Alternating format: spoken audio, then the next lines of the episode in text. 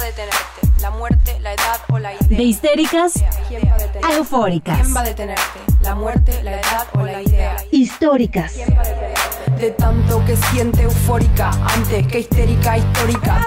Voy a hacer, voy a hacer, voy a hacer, voy a hacer, voy a hacer, voy a hacer, voy a hacer, voy, voy a ser presidenta.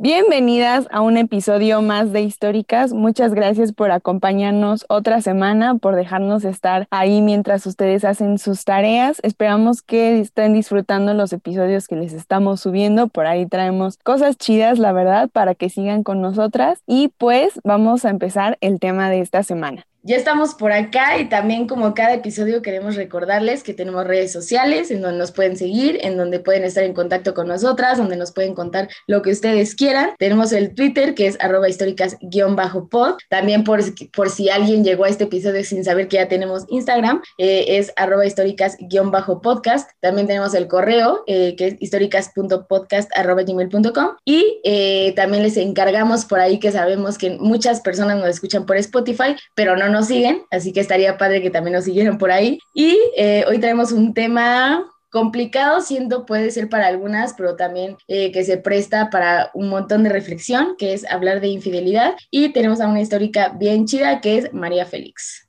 Hola, hola, así es, vamos a empezar este episodio de infidelidad hablando de la monogamia, porque sentimos que sin la monogamia no existiría la infidelidad. Aunque bueno, también yo creo que puede haber infidelidad en relaciones poliamorosas si no hay eh, una comunicación asertiva con tus vínculos. Pero bueno, ya hemos hablado mucho de la monogamia, sobre todo en esta temporada, y de cómo nos venden el amor romántico junto con la propiedad, ¿no? Y entonces eh, cuando creemos que algo es nuestro, pues si es compartido con otra persona, no nos gusta y pues la monogamia también es el no te vas a compartir con nadie más que con una sola persona y eso es prácticamente lo que lleva a que la infidelidad sea mala y esté mal vista y que no haya comunicación respecto a querer salir con otras personas. Y algo que platicábamos antes de, empezar a grabar que nos decían ahí es, es que hay personas que toman la infidelidad como un modus vivendi, ¿no? O sea, habrá quienes, ups, la regué, ¿no? O sea, fui infiel, no lo comuniqué, estoy mal y no lo vuelvo a hacer o pues tal vez lo vuelven a hacer y otra vez es la regué, pero hay quien está consciente que lo que está haciendo está lastimando a alguien, sin embargo, lo llevan durante meses o años y no solo con una pareja, sino con muchas, ¿no? Sino ya es su forma de relacionarse y creemos que ahí pues ya es otro tema completamente. Pero bueno, vamos a empezar a hablar de infidelidad y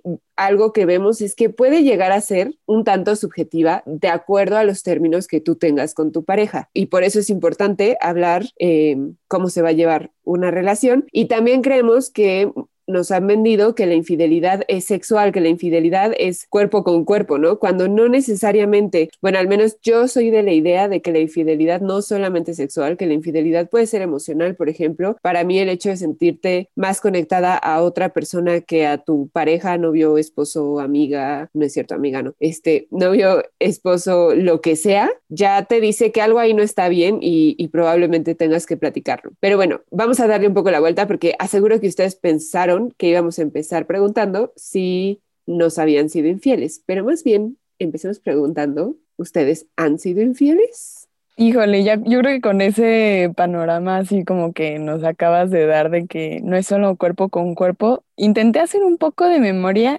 y creo que ahorita, o sea, como que me atrevería a decir que no, que la verdad es como de las cosas que, que yo me siento orgullosa. Soy Virgo, entonces soy muy directa. no sé si eso aplique, pero yo lo identifico como algo de mi signo o por lo menos algo mío. O sea, soy Virgo, soy directa, soy clara.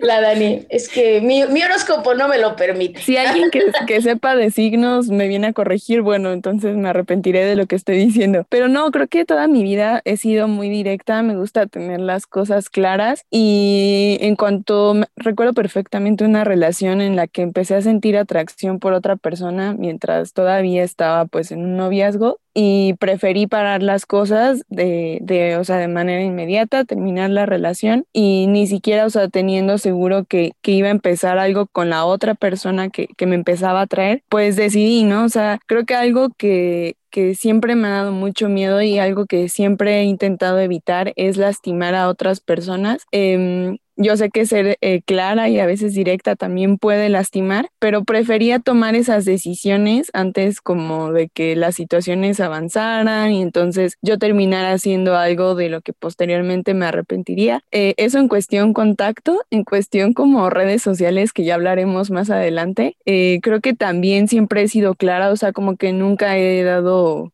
eh, seguimiento a otras cosas. Quizá ahora releyendo mis mensajes para decir, no manches, eso no debí contestarlo así, pero, eh, pero creo que siempre me he intentado mantener como en eso, de que no me gusta lastimar a las personas y prefiero ser clara y directa desde el principio. Yo tengo que aceptar que sí. Sí, y, y, como dijo Greta, ¿no? Creo que si quitamos solo la parte física, pues tal vez ha sido más de una vez, pero la parte, la, o sea, la vez así que sí me sentí tan mal, o sea, de verdad nunca en mi vida me he sentido tan, tan, tan mal. Eh, no es justificación, porque no vine aquí a justificar mis acciones, pero pues yo sí era muy joven, ¿no? Y, y ves las cosas como como que, ah, o sea, la, o sea, fue muy impulsivo y aparte como que no tenía esta idea de la comunicación con mi pareja, como la importancia de, de, hablar las cosas y entonces, pues a mí ya también me había empezado a gustar otra persona y la verdad yo está, en mi relación no estaba, bueno, ni cerca de enamorada, ¿no? Yo estaba como, pues bueno, o sea, aquí estamos, ¿no? O sea, pues ya que, y, y cuando vi a la otra persona que me gustó desde el momento uno, dije, como que no tuve esa eh, no sé cómo llamarlo, eh, esa decisión como para decir, ¿sabes qué? Pues ya me está gustando otra persona, ¿no? Como hizo Dani, este, chao o, solo terminar la relación y ya como sin dar mayor explicación. Yo hice como lo opuesto y seguí comunicándome con mi pareja, pero yo estaba, o sea, súper, súper clavada con la otra persona hasta que, hasta que hubo ahí la infidelidad y dije, chale, o sea, la verdad sí me sentí muy, muy, muy, muy, muy mal y nunca se lo comuniqué a mi novio, ¿no? Como que le dije, le, lo terminé con un pretexto bien, bien, bien estúpido y ya, y pues como a la semana pues empecé a andar con el otro y pues creo que la infidelidad fue más que obvia y claro que me arrepiento, o sea, sí me arrepiento de haberle dado, hecho tanto daño porque sé que le hice mucho daño, eh, pero también eh, me arrepiento y, ya fue como que algo que empecé a tomar en cuenta en mis relaciones futuras de hablar las cosas y de como dice Dani, ¿no? Es muy normal que sientas atracción por más de una persona, ¿no? Yo creo que es imposible que, que estando en una relación digas como, ah, ya no me gusta nadie o ya no me parece atractivo a nadie, pero creo que lo que tenemos que aprender a hacer pues es ser, eh, decir las cosas y tener comunicación. Y pues claro que yo a los 14 años, 15, pues no la tenía, ¿no?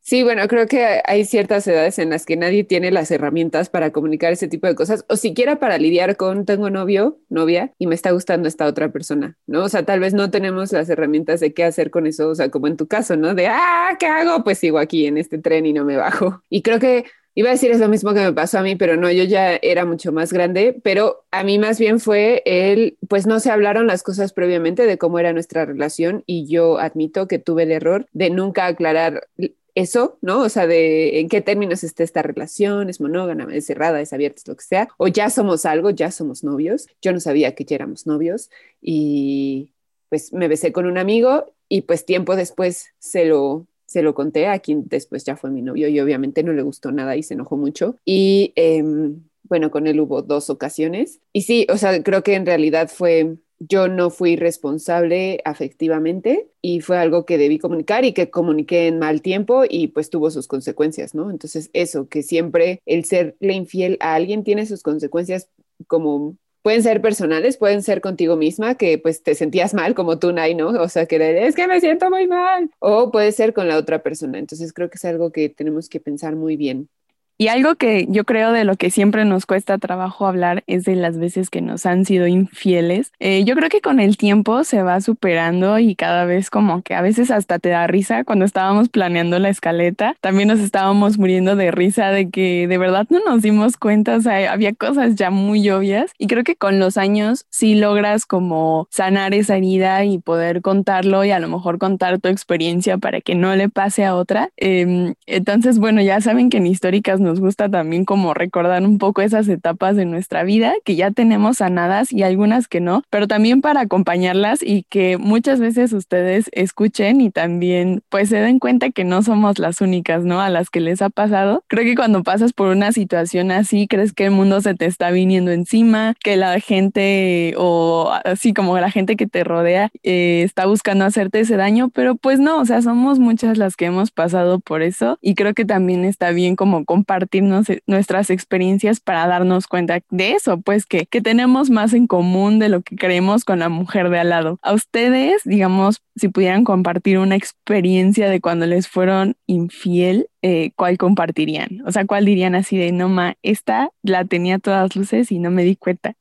Es que yo no tengo, o sea, yo siempre he sido de esas personas que, o sea, cuando me preguntan si me ha sido infiel, siempre digo, bueno, o decía, eh, pues tal vez sí, yo nunca me enteré, ¿no? O sea, no podría asegurar que no lo han hecho porque justo ha sido como, como, no sé si llamarlo eh, suerte, porque pues no, pero ha sido que pues no me he enterado, ¿no? Que no ha llegado a mis oídos, que no ha terminado la relación por eso ni nada pero les compartí a mis amigas que hace una semana me enteré de que pues mi relación pasada pues sí me dio la cara, ¿no? Varias veces. Y eh, digamos, como dice Dani, ¿no? Siento que, siento que es para muchas un proceso difícil, pero es que a mí no me tocó así, ¿no? Porque yo ya tengo muchos años lejos de esa relación, fue una relación muy fea, muy violenta, entonces, si me lo hubieran dicho dentro de la relación, eh, me hubiera dolido mucho. Yo estoy segura que me hubiera dolido mucho y me hubiera, este, pues hecho así polvo.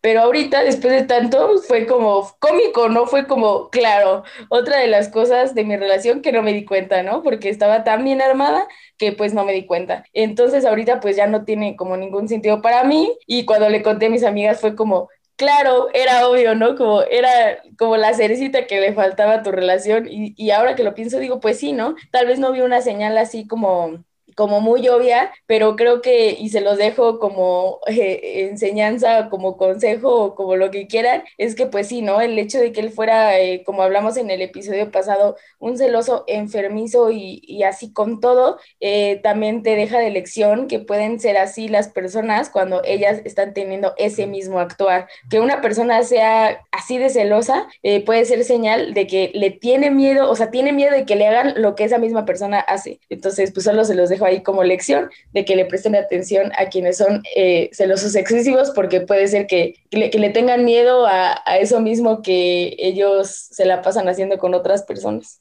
Mi caso creo que es inspiración de este, de este episodio, pero bueno, en realidad la primera infidelidad que viví fue, tenía 16 años y mi novio besó a una quinceañera, me acuerdo, o sea, porque eran los 15 años de la chava y mis amigos me dijeron y sí me dolió mucho, pero para mí en ese momento fue, esta relación se acabó, ¿no? Sí, el drama y, oye, qué inteligente, porque creo que más adelante vamos perdonando ese tipo de cosas, ¿no? O sea, vamos entrando en esto que decía Nay de relaciones súper violentas y vamos perdonando cosas y entonces eso lleva al segundo caso de infidelidad que, que yo supe, que yo me enteré que, y pues él andaba con otra chava durante seis meses en la misma facultad y yo no sabía. Y una de mis mejores amigas me había dicho así como, oye, algo no me gusta aquí, como vi esto y, y yo lo ignoré, ¿no? O sea, había muchas banderitas rojas, eh, había mensajes, porque también estoy casi segura que en algún punto le puso el cuerno a otra chava conmigo y también, qué curioso, también lo, también lo confirmé hace dos o tres semanas porque platiqué con un amigo de esta chava y me dijo, no, ellos anduvieron tal y tal año, así me dio como las fechas y yo, plop, yo fui la otra en cierto momento sin que yo supiera, ¿no? Entonces este chavo sí era su modus vivendi aparentemente eh, y bueno, anduvo con otra chava durante seis meses y fue esta otra chava la que ya después de que él y yo llevábamos año y medio, esta otra chava fue la que me dijo y pues yo a partir de ahí empecé a ser feminista porque yo recuerdo que la tachaba ella como de, ay, ella es la puta, ay, así lo típico, ¿no? Ella es la zorra, ella es la... Y de repente me di cuenta que pues probablemente nos había engañado a las dos y aprendí a perdonar y años después me enteré que efectivamente ella sí sabía y que una persona la primera vez que me ubicó fue porque ella le dijo así de, mira, ella es la novia del chavo con el que ando. O sea, ella sabía a todas luces, pero pues de todas formas, ¿no? Qué bueno que eso me llevó, que esa experiencia me llevó a, ser feminista y a, y a cuestionarme como por qué un hombre cree que tiene derecho a salir con dos, tres mujeres a la vez y yo jamás, yo como mujer jamás me he dado ese permiso y yo creía que era una cuestión de género, ahora sé que no, pero eso me llevó a cuestionarme las relaciones amorosas y a entrar mucho al, o ir entrando al feminismo, pero también fue algo, fue una infidelidad que pues me rompió, a mí sí me rompió, no me veía con él a largo plazo, yo sabía que esa relación era para casarme, pero sí tenía esta típica pregunta que creo que es la típica pregunta cuando existe una infidelidad, de qué tiene ella que no tenga yo. Y creo que también sanar esa pregunta, dejar de querer contestar esa pregunta me llevó a ser feminista, ¿no? De deja de compararte con otras mujeres, no funciona así. Y bueno, pues ya años después él se, se disculpó y efectivamente dijo que tenía cero responsabilidad eh, emocional y responsabilidad afectiva y, y pues ya, o sea, la verdad es que rencor yo ya no le guardo. Chan, chan, chan. ¿Tú, Dani?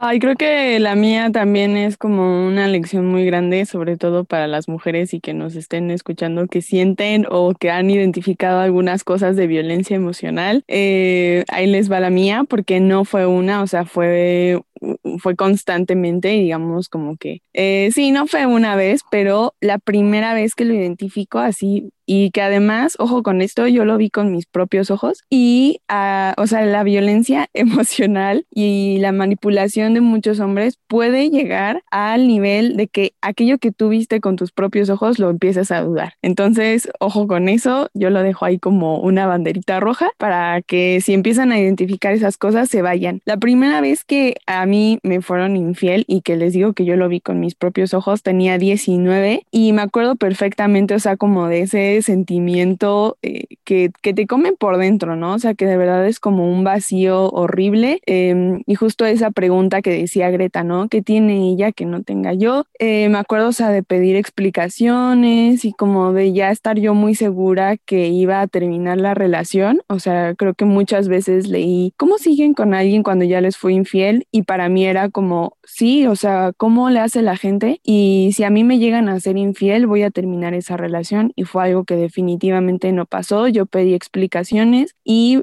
eh, bueno, pues o sea, hombres manipuladores, eh, me hicieron justamente dudar de lo que yo había visto, ¿no? O sea, yo lo había visto con mis propios ojos y aún así estaba dudando y aún así terminé creyéndole al vato y pues obviamente sentenciando a la mujer, ¿no? De por qué lo hizo, qué onda, no sé qué. Entonces yo seguí en esa relación y bueno, vinieron muchas más, o sea, porque creo que eh, algo a identificar, o sea, con, tipos de personas, es que no va a ser la primera vez y esa primera vez que tú lo viste, no es la primera vez que te lo están haciendo. O sea, yo ahora que ya caigo en cuenta, fue como que, no, pues es que fue así, incluso desde antes que anduviéramos, o sea, antes de que, de que existiera como la etiqueta novios, ya había eh, ciertos tipos de traiciones y que siguieron pasando pues a lo largo de toda la relación. Y también como dicen ahí, o sea, quisiera rescatar mucho esto, ¿no? De que, ojo, con los hombres que son súper celosos, ojo con los hombres que eh, todo el tiempo están como insinuándote que andas con otra persona, porque ellos están teniendo miedo de que tú les hagas eso que ya están haciendo ellos. O sea, como que ese ego masculino se vea lastimado porque tú también lo hiciste. Eh, creo que es una forma como de, identificarlo a través de los hombres que son hiper celosos, de los hombres que son hiper controladores. Em,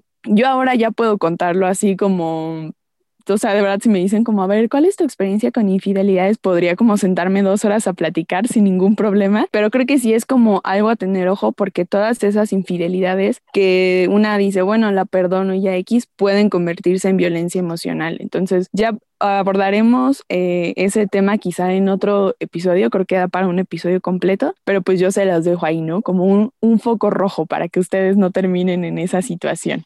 Sí, y esto no significa que no se perdonen las infidelidades, ¿no? Claro que es válido, pero creo que tiene que ver mucho con esto que dice Dani, que muchas veces, o sea, siento que los que lo hacen sistemáticamente una u otra vez, cuando los cachas, encuentran la forma de que tú sepas que no es cierto, ¿no? O que, o que tú borres el chip y digas, no, yo soy la loca. A mí eso me pasaba, que yo veía cosas que no me gustaban y yo terminaba siendo la loca novia celosa que no aguantaba nada y así, ¿no? Incluso ante sus amigos. Y, y una vez que, eh, pues ya lo confirmé porque la otra persona, o sea, porque la otra mujer me lo había dicho, eh, él sugirió ir a terapia de pareja, ¿no? O sea, me dijo, vamos a terapia de pareja, no sé qué. Y para mí estuve a nada de hacerlo, pero creo que era más bien como el qué va a decir mi familia de toda esta violencia que estoy viviendo. O sea, de no ser porque yo no tenía una red de apoyo que yo sabía que me iba a decir, Greta, no manches, ¿no? O sea, ya no te podemos ayudar más. Eh, bueno, no, probablemente no hubieran dicho eso, pero de no, de no saber que, que había ese, que ya medio mundo sabía y que yo iba a quedar como la tonta, yo creo que sí hubiera seguido ahí con él por el grado de violencia que había ejercido sobre mí y porque pues yo ya me sentía nada porque él me hizo nada, ¿no? O sea, él con toda la violencia emocional me hizo sentir que yo no valía absolutamente nada Y eh, creo que también es porque tenemos normalizado, o sea, socialmente está normalizado que los hombres sean infieles, incluso como históricamente, que, que los hombres tengan más de una familia y que atiendan a las dos familias. Entonces, eh, existe este mito de que los hombres son más infieles porque necesitan sexo, porque los hombres son animales sexuales y como si no fueran racionales, ¿no? Me parece muy curioso que nos dicen así como que los hombres son más racionales que nosotras porque nosotras somos emocionales y la fregada, pero al mismo tiempo van diciendo como, ay, es que no, perdón, lo iba a decir de una forma muy fea, van diciendo como, es que no controlamos eh, nuestra necesidad de sexo y pues tenemos que buscarlo donde sea, ¿no? Casi, casi, o es que me tenías mal atendido, así, el típico. Entonces sí, me parece irónico estos extremos en los que se identifican los hombres y también que nos digan como si las mujeres son infieles es porque estaban emocionalmente ligadas a esta tercera persona, ¿no? Es porque se enamoraron, es porque no les habían pues dado suficiente amor y cariño y como si nosotras no tuviéramos necesidades sexuales también, ¿no? O sea, entonces me parece que el discurso en torno a las infidelidades con el género está muy mal porque creo que hay hombres que pues son infieles porque no tienen responsabilidad emocional, no porque necesitan más sexo que las mujeres y hay mujeres que son infieles porque quieren sexo con alguien más o porque quieren la aventura o porque en ambos casos la adrenalina, ¿no? Que es algo que se ha estudiado mucho, la adrenalina de tener una tercera persona o bueno, segunda tercera, cuarta, hay veces, no lo sé, eh, también es mucho de lo que te, lo que te deja una infidelidad.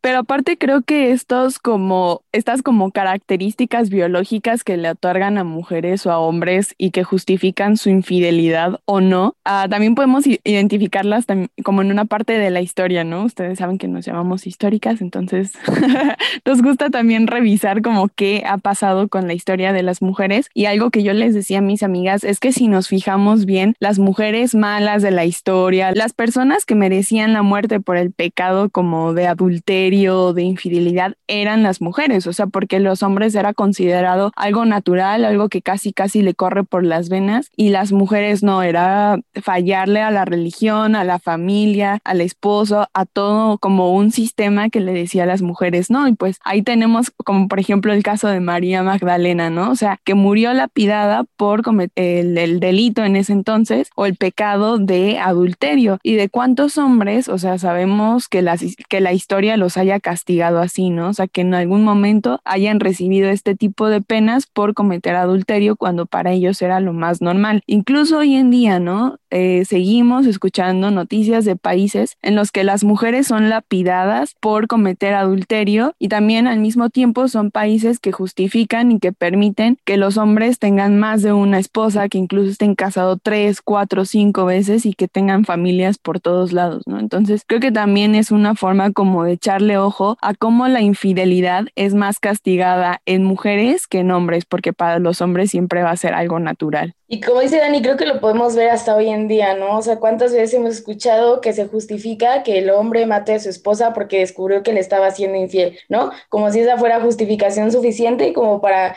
como para hacerle daño a, otra persona. Y como ya lo hablamos varias veces durante nuestras vivencias, creo que tenemos muy incrustado el chip de que cuando eh, no son infieles, incluso sin llegar a la infidelidad, ¿no? Cuando ves que em, hay un, o sea, tienes a tu novio y puedes sentir atracción por otra persona, es como, ay, maldita, ¿no? Y enseguida nos vamos a la yugular de esa otra mujer. Y entonces, ¿qué pasa, no? Y lo hemos hablado durante varios episodios, que el, que el patriarcado nos pone a competir y nos pone a competir incluso en estas cosas, ¿no? Eh, de, oye, ella es más bonita que yo, entonces es más probable que le guste a mi novio ella que le guste yo. Y entonces desde ahí vamos compitiendo en cuestión física, de, de como decía eh, Greta, ¿no? Incluso preguntarnos, eh, ¿ella será más bonita que yo o qué tiene ella que no tenga yo? Y eso me parece algo muy dañino, ¿no? Porque ya de por sí me imagino que el enterarte de una infidelidad debe de ser un golpe también a tu autoestima. Ahora pensarlo desde esa visión de tal vez ella es más bonita, ella es más buena onda, ella tiene eh, un mejor cuerpo, no sé, ¿no? Tantas preguntas que te puedes hacer alrededor y justo estas preguntas te llevan, o creo yo, a decir, ah, ¿por qué esa mujer eh, me hizo esto, ¿no? Cuando yo siempre he dicho,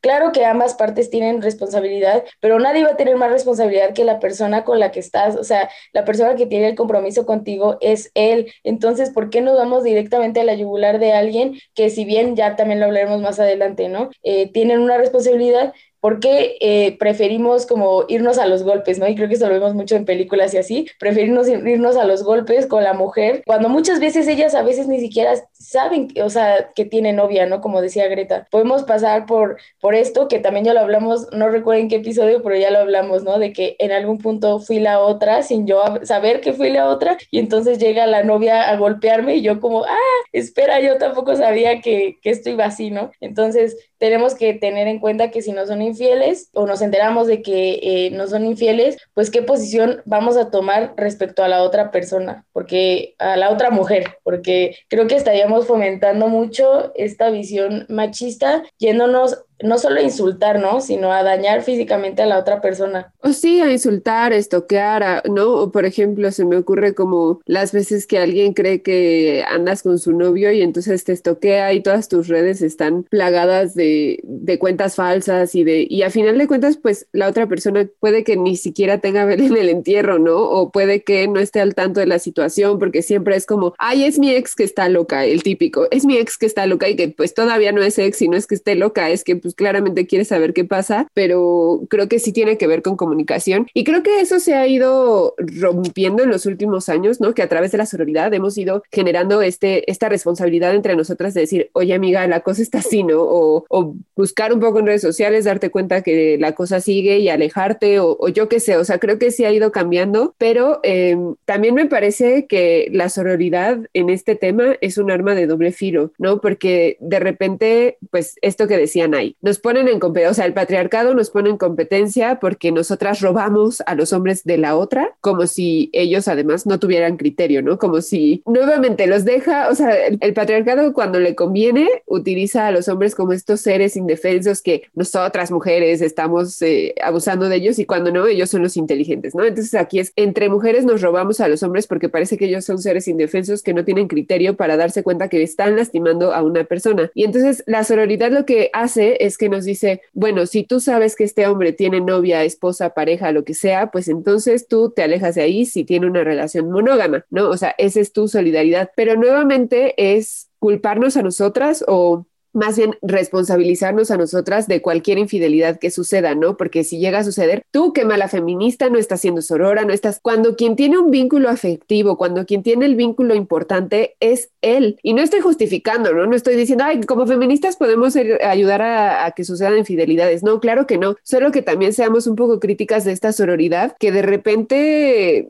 pues, como que nos convierte en operadoras de la ley, ¿no? De asegurarnos que los hombres no hagan cosas malas de eh, a otras mujeres y también como si fuéramos madres de estos hijos que, que no conocen límites. Entonces, claro que sí, que las feministas nos preocupamos por este tipo de cosas e intentamos no generar vínculos con alguien que ya tiene un vínculo. Es importante, es importante ser sorora, sí, pero tampoco nos vayamos al otro extremo de eh, culpar a, a, una mujer del todo, ¿no? Y de darle toda la responsabilidad, porque repito, es nuevamente dejar a los hombres sin esa responsabilidad y eximirlos de cualquier culpa y creo que ahí son ellos quienes tendrían que estarse cuestionando estas dinámicas que son violentas. Y mientras nosotras sigamos diciendo, pues es que tú saliste con alguien que tenía novia, seguimos sin darles responsabilidad a ellos, sino a nosotras. Entonces, bueno, creo que sí, pues se tiene que hablar así, ¿no? De la sororidad importa, pero también que ellos sean críticos y que ellos dejen de, de tener más bien, y que ellos empiecen a tener responsabilidad afectiva.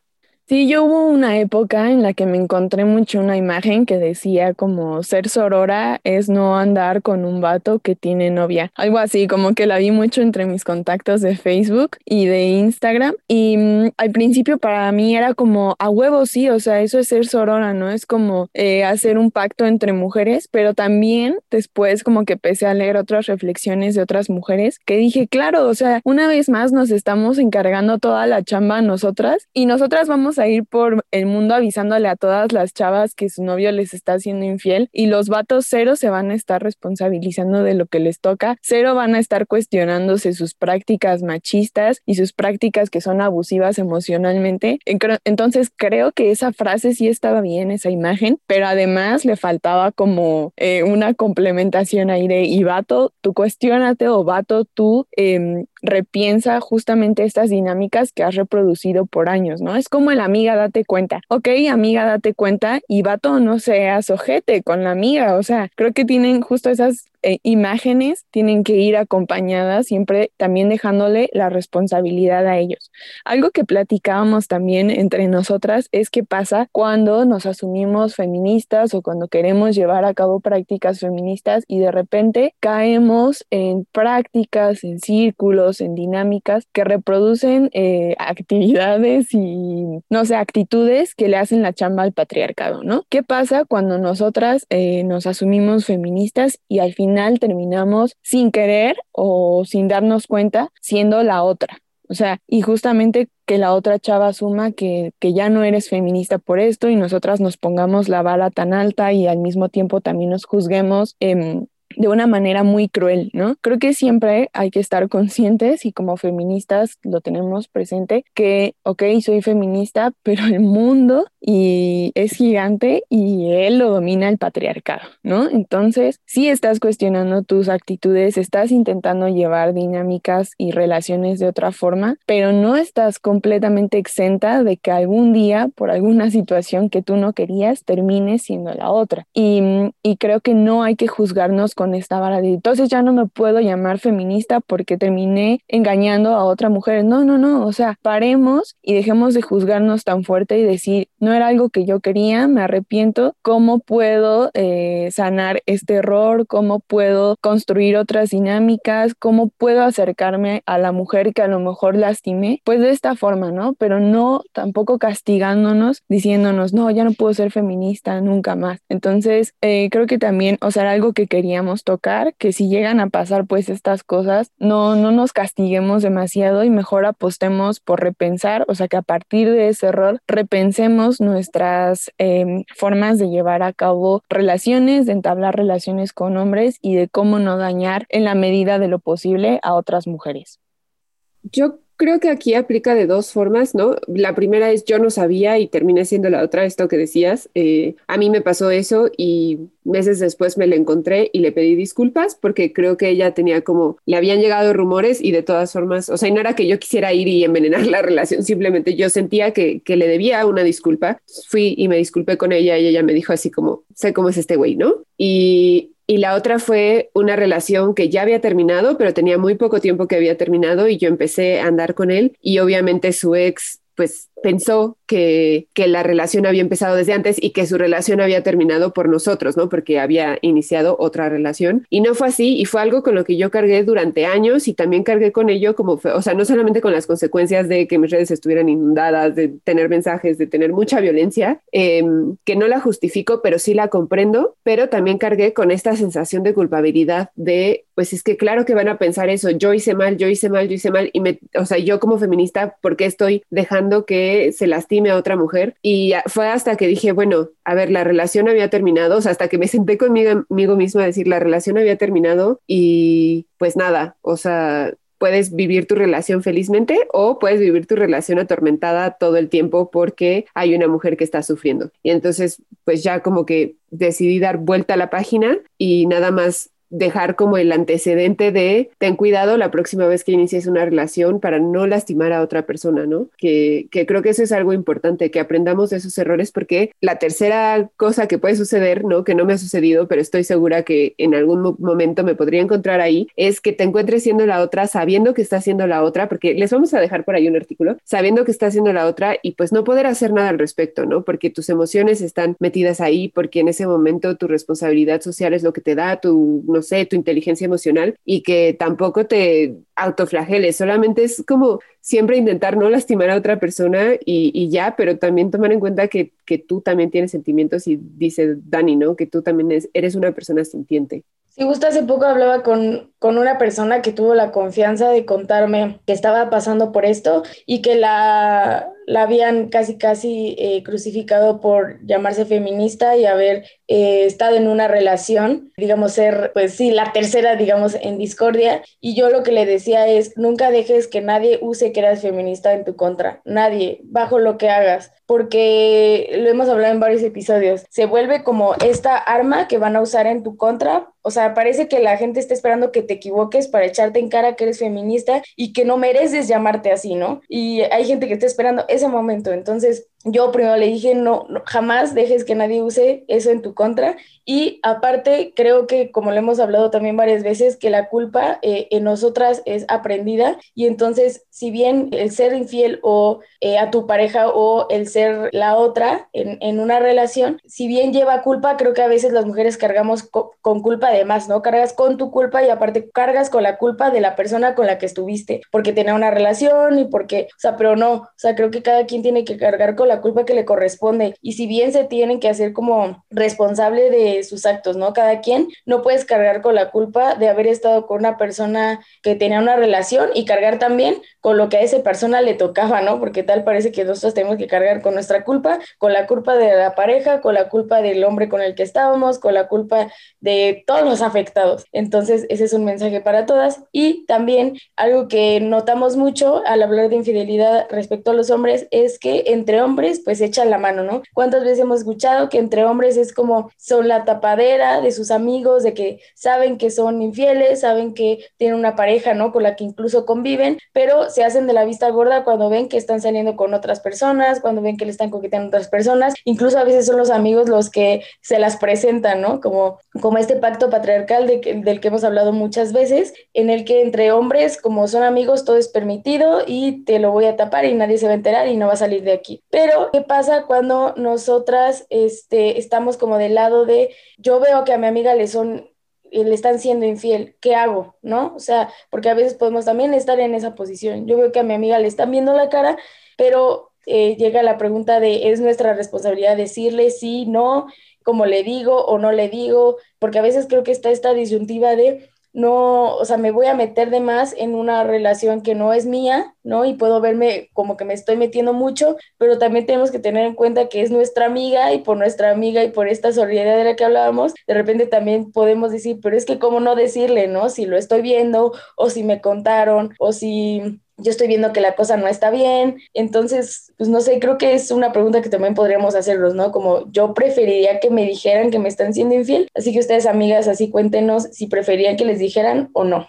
Y hace un momento, bueno, o sea, como al inicio de este episodio, creo que estábamos hablando de que ya hay otras formas de ser infiel, ¿no? Algo que a mí me pasaba mucho en esta experiencia que les conté eh, de, de infidelidades es que de repente pasaban a través de redes sociales y este güey por su manipulación y yo pues como muy cegada me dejaba como entender que, ay, no es infidelidad porque está pasando a través de mensajes, ¿no? O era como, no, no, no, es que los mensajes son subjetivos, o sea, tú los estás interpretando de esa forma, pero no realmente están pasando así. Por ahí nos encontramos una nota de, de un sitio del que somos muy fans, todo el tiempo estamos ahí googleando que, cuál es la opinión y la postura desde Malvestida, creo que compartimos bastante, si no la siguen ahí les recomendamos que, que se den una vuelta porque encuentran información muy chida y bueno, algo de lo que hablaban ellas es que sí hay una delgada línea entre el coqueteo, que a lo mejor está permitido en tu relación, y una infidelidad, ¿no? Ok que los mensajes a través de redes sociales y las reacciones y todo esto sean subjetivos, pero creo que sí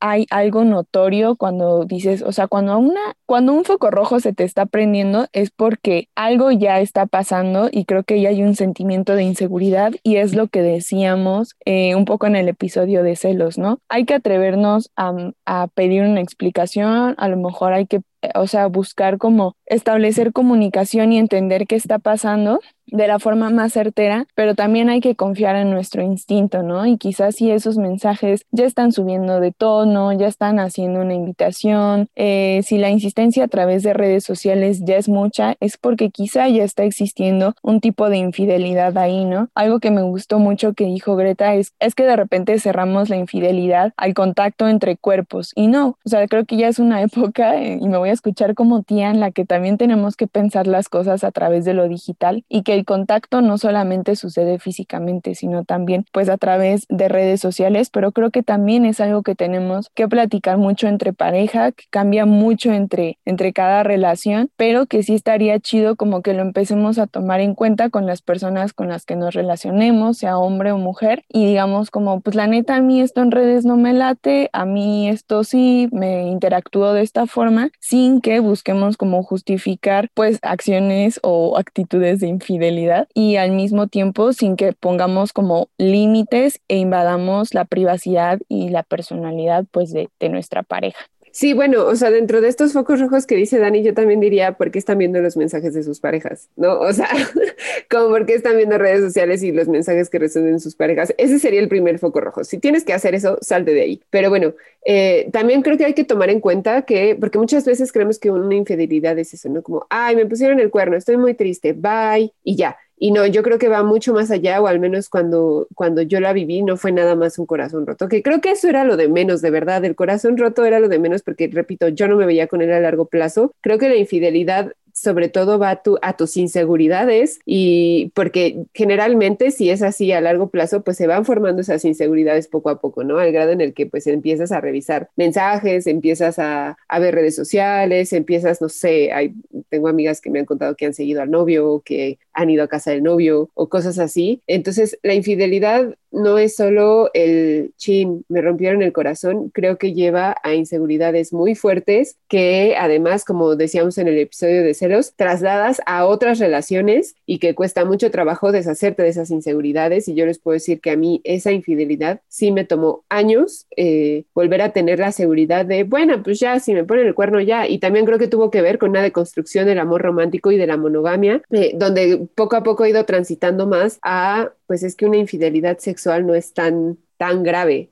Eh, pero bueno, en caso de que sean infieles o estén teniendo por ahí una aventurilla, piensen un poco en la otra persona, en que no solamente le van a romper el corazón, le pueden romper muchísimos esquemas de vida y, esquemas con, con, ella o él mismo. Y también si les fueron infieles o les están siendo infieles y así, pues que se cuiden, que cuiden todos estos pensamientos que pueden ser muy dañinos para nosotras mismas y que piensen que valemos más que las acciones que nuestros novios o parejas hacen, ¿no? Que no podemos reducir nuestro valor como personas a lo que una persona hizo porque pues no sabemos qué estaba pasando en la cabeza de esa otra persona. Entonces eso, que, que en caso de que pasemos por una infidelidad, eh, no pongamos nuestro valor como personas ahí.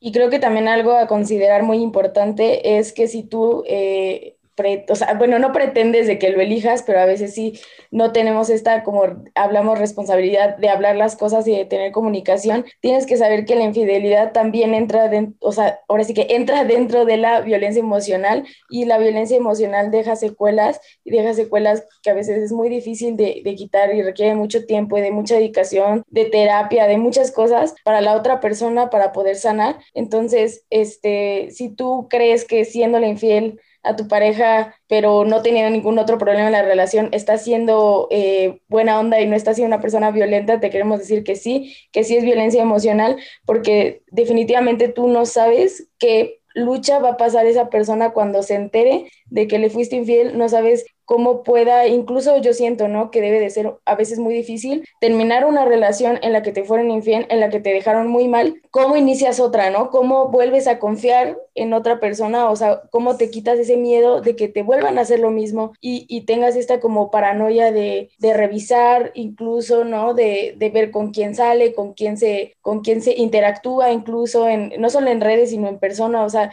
¿cómo te quitas ese delirio de de tener miedo de que te hagan daño, ¿no? De tener miedo de que vuelvan a, abusar de tu confianza de esa forma. Entonces, creo que también es responsabilidad de cada uno pensar en, en, qué daño le podemos hacer a la otra persona y qué daño podemos hacerle a sus futuras relaciones, a su, a su personalidad, a su autoestima, a todo.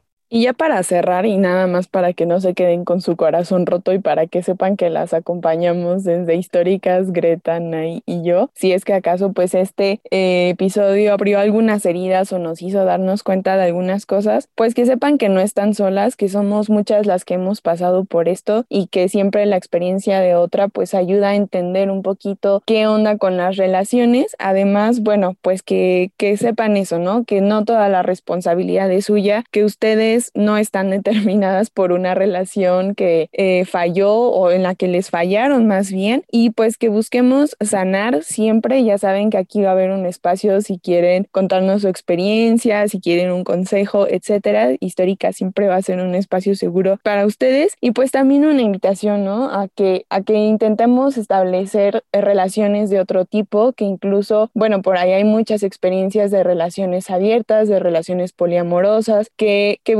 pues ir más allá de lo que el patriarcado nos ha dicho, ¿no? Entonces, bueno, les mandamos un abrazo fuerte a su corazón y con esto llegamos al final de este episodio. Y algo que me emocionaba mucho de este episodio y desde que Greta, que es la que le toca dar la histórica, la escogió, fue escuchar un poco la historia de María Félix. Creo que es alguien que todas las mexicanas de repente tenemos ahí presentes como una mujer muy fuerte, como una mujer valiente, como una mujer eh, que no se hacía chiquita frente a los hombres, que, que incluso pues se les plantó de frente y, y con posturas muy, muy firmes, ¿no? de lo que quería y de lo que no iba a permitir que le quitaran. Entonces, pues las invitamos a escuchar a la histórica que nos trae Greta, que es María Félix. Así es, creo que Dani acaba de dar en el grano así de, de quién fue María Félix, ¿no? Del perfil de María Félix. Y bueno, su nombre es María de los Ángeles Félix Güereña y ella nace el 8 de abril de 1914 en Álamos, Sonora, México. Y la verdad es que es un reto hablar de ella porque siento que pues sabemos mucho de María Félix, pero al mismo tiempo sabemos poco de María Félix o eh, todos, todas sabemos que es la figura del cine mexicano y yo creo que está difícil encontrar o que haya otra mujer que deje el impacto que tuvo María Félix. Y bueno, yo me sorprendí mucho, eh, esto lo, supe hace unos años, pero me sorprendí mucho de saber que ella venía pues de una familia eh, que no era acomodada, que no, o sea, que ella no fue que el lugar donde nació la llevara a ser una actriz súper reconocida y una mujer súper reconocida, sino que un poco ella se lo buscó. Ella viene de una familia muy grande, en total tuvo 15 hermanos y hermanas, pero eh, tres fallecieron. Tuvo una relación muy cercana con su hermano Pedro a tal grado en el que pues en varios lugares viene, yo pensé que era mero chisme, pero que sus papás lo separaron y se llevaron, mandaron a Pedro a la escuela militar porque tenían miedo de que esa relación eh, pues mutara algo más. Eh, ella era muy diferente a sus hermanas, eso sí, o sea, estaba más cerca de sus hermanos porque era muy diferente a sus hermanas. Eh, su madre era de orígenes españoles, entonces todas sus hermanas eran güeras y ella era la única que no, entonces como que eso la hacía un poco a un lado y creo que es importante porque creo que eso le da el carácter que tenía, porque eso la llevó a montar, eso la llevaba a hacer las actividades que en ese entonces se tomaban como actividades de hombres. Y bueno, María Félix se casa a los 17 años súper chiquita y eh, con este hombre tiene su único hijo. Se casa también como una forma de pues salirse de su casa y se divorció al poco tiempo. Tuvo su primer hijo a los 20 años y al poco tiempo se, divorció. Y bueno, como una forma de evitar los chismes y demás, ella se va a Ciudad de México, donde eh, pues un día así caminando por, por la calle, un director la ve y, Fernando Palacios la ve en Ciudad de México y le dice, oye, pues quiero que, hagas el casting para, para esta película, ¿no? Para mi película. Y María Félix responde, sí, me da la gana, lo haré, pero cuando yo quiera y será por la puerta grande, ¿no? O sea, como si voy a entrar al mundo del cine, va a ser cuando yo quiera, porque además pensaba que este director pues le estaba tirando la onda, ¿no? Y estaba muy acostumbrada a que todos los hombres le tiraban la onda y todos los hombres tenían otros intereses con ella porque pues era muy guapa y bueno, final, a final de cuentas pues sí, entra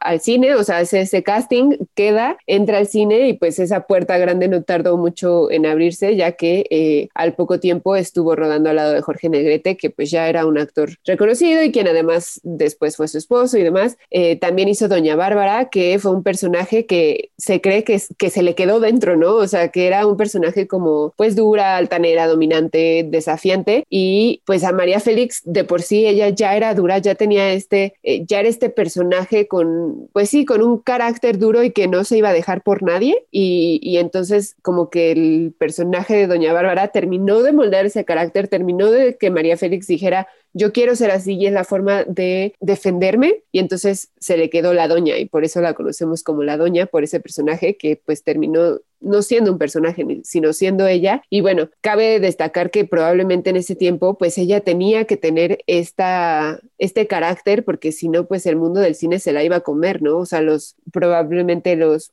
productores, directores pedían otras cosas de ella y que ella no se iba a dejar. Y bueno, ya una vez que pues logró el, el super logro en, el estrellato, eh, ganó mil Arieles. Bueno, creo que tiene eh, por Enamorada, Río Escondido y Doña Diabla tuvo el premio de Arieles. Y años después, la Academia Mexicana de Ciencias y Artes Cinematográficas también la reconoció con un Ariel de Oro por su trayectoria. Pero bueno, en total hizo 47 películas en México, España, Italia y Francia. Y algo que llama la atención es que nunca quiso hacer algo en Hollywood. Sí la llamaron, pero nunca quiso. Y algo que ella decía es: Yo no tengo por qué ir a ese país a hacer la de India, ¿no? Porque eran los papeles que le daban. Ella decía: No por, o sea, bueno, ahora ya lo veríamos así como, no por estar racializada, voy a hacer solamente esos papeles. Probablemente en ese entonces también era una cuestión de orgullo, ¿no? Pero el hecho de que ella dijo, o sea, no me importa y yo prefiero hacer cine fuera, en Italia, en Francia, y pues Hollywood me la pela. Ay, disculpen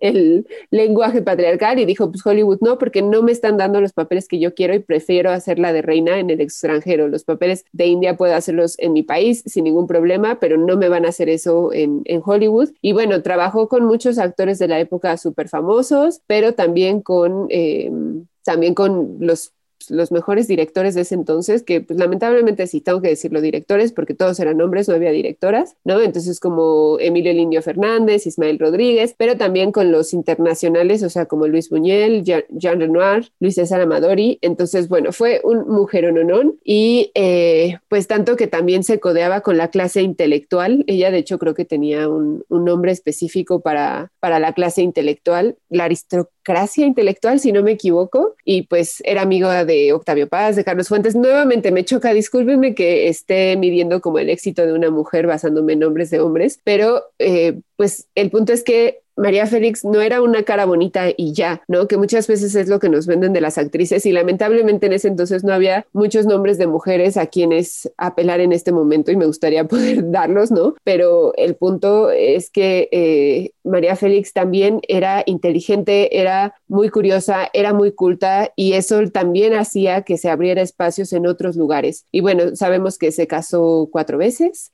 La canción de Agustín Lara de María Bonita es, para ella y a mí esa es una de mis canciones favoritas, yo creo, en la vida. Em, y pues eso inspiró a muchas personas a, hacer arte y creo que lo sigue haciendo. Creo que sigue siendo una inspiración en nuestro país y una de las mujeres que tenemos más como íconos de esa época, ¿no? O sea, si podemos hablar de mujeres en esa época, definitivamente está María Félix y pues prometo hacer investigación de quiénes eran las mujeres que estaban a su alrededor, que, que la impulsaban y, y con quien se aliaba, porque estoy segura que sí había mujeres con quien se aliaba. Y bueno, pues ahí la historia de María Félix, que además muere el mismo día de su nacimiento, muere también el 8 de abril a los 88 años y se me hace muy bonito que se, sabe que, murió porque Juan Gabriel marca su casa y le dice, no, la doña no se ha despertado y pues no se había despertado porque en realidad ya había fallecido y se me hace muy bonito que fue Juan Gabriel, ¿no? O sea, como otra persona que es un ícono en nuestro país y que también era una diva en otros sentidos, ¿no? Pero que era una diva que, que además dejó muchísimo. Y bueno, pues ya después hubo bronca por... Eh, todos los bienes de María Félix, pero no nos vamos a meter ahí, más bien en pues aplaudir a esta mujer que como dijo Dani, siempre supo darse su lugar, siempre supo, eh, no solamente con los hombres, sino también en, en el mundo de, del cine, ¿no? O sea, siempre hizo lo que quiso y no hizo lo que no quiso. Entonces ahí nuestra querida María Félix, cuyo nombre completo es María de los Ángeles Félix Güereña, ahí la doña. Me encanta que hablemos de mujeres que rompieron completamente con lo que se establecía, ¿no? Y en ese tiempo, incluso ahora, como tener esta digamos, esta personalidad que tenía ella, pues eh, todo el tiempo como mujer te pueden tachar de pedante, ¿no? De sobrada, de, de, muchas cosas, ¿no? De como una mujer que se creó muchísimo y como le hemos hablado, ¿no? A los hombres se les permite esto por ser genios, por ser eh, súper talentosos en lo que hacen, pero como una mujer lo hace, eh, tienes muchísimos descalificativos, ¿no? Que, que te pueden eh, tirar para abajo y me encanta que hablemos de estas mujeres que rompieron completamente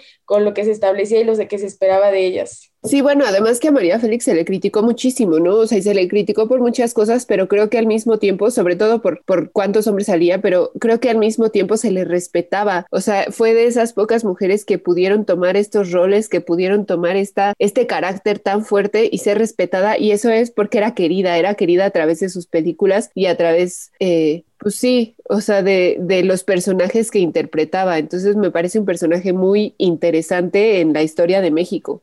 Sí, creo que siempre es como de esas referentes que tenemos en México, pero que a lo mejor no conocemos tanto su historia y no solamente está chido quedarnos como, ah, sí, era una mujer valiente, sino que la volvió una mujer valiente y además como qué cosas fue haciendo eh, a lo largo de su vida que siempre retaron al patriarcado, ¿no? O sea, creo que siempre hubo como un, un reto de ella a enfrentar el machismo y el patriarcado que pues aquí en México estaba bien encarnado en esa época. Estuvo súper chida, esperamos que ustedes también hayan disfrutado a María Félix tanto como nosotras lo hicimos. Y bueno, ya saben que si ustedes también tienen recomendaciones de históricas, estamos abiertas a escucharlas, nos encanta saber de mujeres y nos encanta regresar en el tiempo o buscar a aquellas que están presentes ahora para conocer un poco más de su historia. Recuerden que tenemos redes sociales, estamos en Twitter como históricas-pod, ahí siempre pueden contactarnos, eh, es como una manera fácil y rápida de de, estar en contacto y además pues les compartimos mucha información del tema de esta semana. También estamos en Gmail por si quieren mandarnos un correo o información de otro tipo que es históricas.podcast@gmail.com y en nuestro Instagram que ya saben que ahí le estamos echando chamba y talacha para que tengan buen contenido a través de imágenes que es históricas-podcast para que se den una vuelta por ahí y estemos en contacto. Y quédense porque la próxima temática va a estar súper interesante. Como ya le hemos eh, hablado de, en este episodio y durante varios episodios, eh, refiriéndonos siempre a las redes sociales, pues nos pareció que era una muy buena idea hablar de cómo afectan las relaciones de pareja, pues ahora las redes sociales. Entonces esperamos que nos acompañen. Y pues nada, gracias, bye. Bye. Bye. Históricas compañía sonora y sorora.